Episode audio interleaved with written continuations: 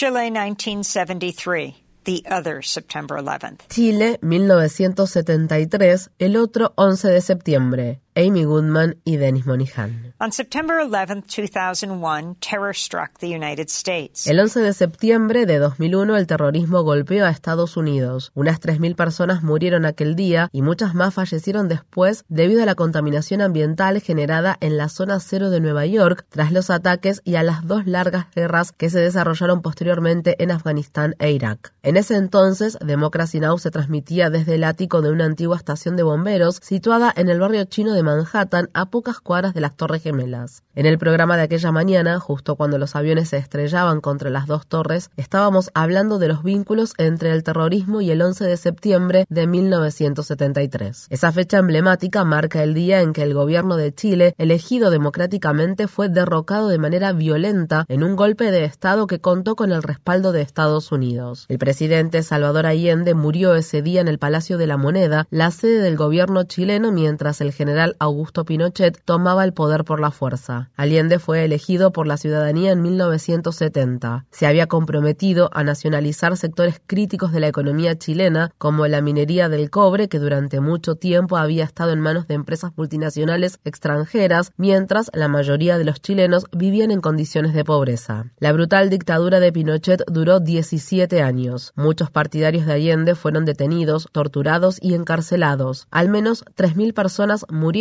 o fueron desaparecidas y decenas de miles fueron sometidas a torturas. El gobierno de Estados Unidos apoyó plenamente el golpe de Estado y la sangrienta dictadura que le siguió. El 27 de junio de 1970, varios meses antes de las elecciones presidenciales chilenas, el asesor de seguridad nacional del entonces presidente Richard Nixon, Henry Kissinger, les dijo a algunos de sus asesores, no veo por qué tenemos que quedarnos de brazos cruzados y contemplar tranquilamente cómo un país se vuelve comunista por la responsabilidad de su propio pueblo. Kissinger anticipó con acierto que la ciudadanía chilena elegiría a Allende un socialista democrático. Tras la victoria de Allende, Kissinger y el presidente Nixon financiaron y fomentaron la discordia, la desestabilización y el caos en Chile. Gran parte de la información disponible públicamente sobre el papel que Estados Unidos desempeñó en el golpe de Estado proviene de documentos desclasificados pertenecientes a la CIA y a otras agencias gubernamentales que fueron obtenidos por el Archivo de Seguridad Nacional, una organización con sede en Washington, D.C. Peter Kornblum, director del proyecto de documentación sobre Chile del Archivo de Seguridad Nacional, dijo a Democracy Now!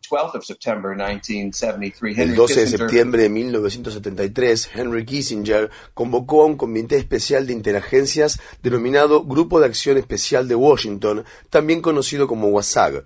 Y literalmente, 24 horas después del golpe, Kissinger estaba sosteniendo conversaciones con estos representantes interinstitucionales acerca de cómo ayudar al régimen de Pinochet a consolidarse.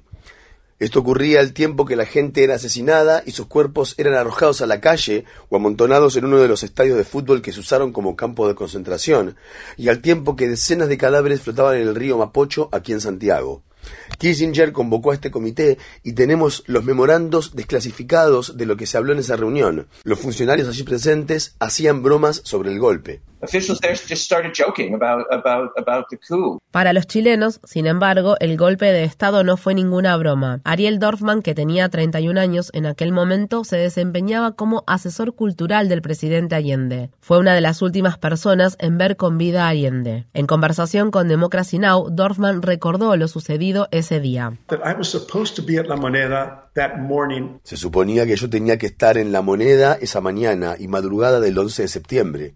Yo debería haber dormido en la moneda el día 10 de septiembre a la noche, porque nos tocaba turnos a aquellos que éramos asesores, ya que debía haber alguien para recibir información en el supuesto caso de que se produjera un golpe. Pero yo había cambiado de turno con un gran amigo mío, que de hecho fue capturado en la moneda el día 11. Él fue torturado y luego ejecutado. Así que en cierto sentido sobreviví gracias a él, o al menos así lo he sentido todos estos años.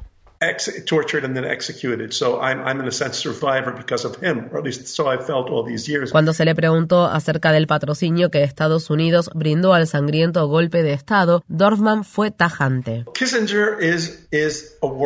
Kissinger es un criminal de guerra Todos lo sabemos. ¿Cómo se lleva a cabo una contrainsurgencia contra un pueblo que está armado con el voto, armado con su conciencia, armado con su anhelo de liberación, con su amor mutuo y solidario? Kissinger comprendió que tenía que destruir a Allende, porque si el ejemplo de Allende se hubiera extendido por toda América Latina, los intereses de Estados Unidos se habrían visto terriblemente comprometidos. Uh,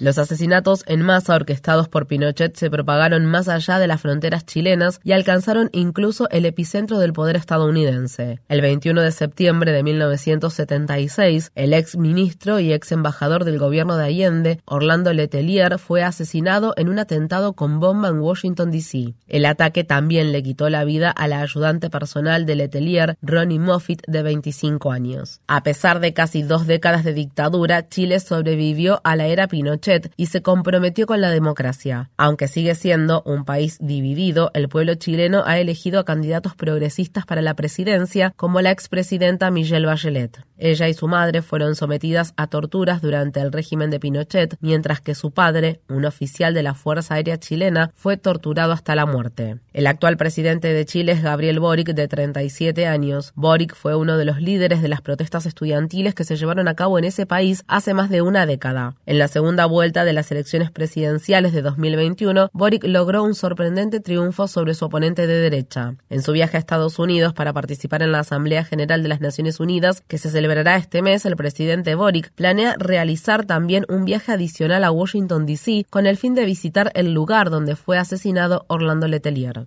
Los actos de terrorismo son un crimen, tanto si se cometieron el 11 de septiembre de 2001 en Estados Unidos o si se perpetraron en Chile el 11 de septiembre de 1973 y en los años posteriores. Henry Kissinger, que actualmente tiene 100 años, no debería ser aclamado como un veterano estadista, sino que debería ser llevado a juicio por crímenes de guerra y crímenes de lesa humanidad.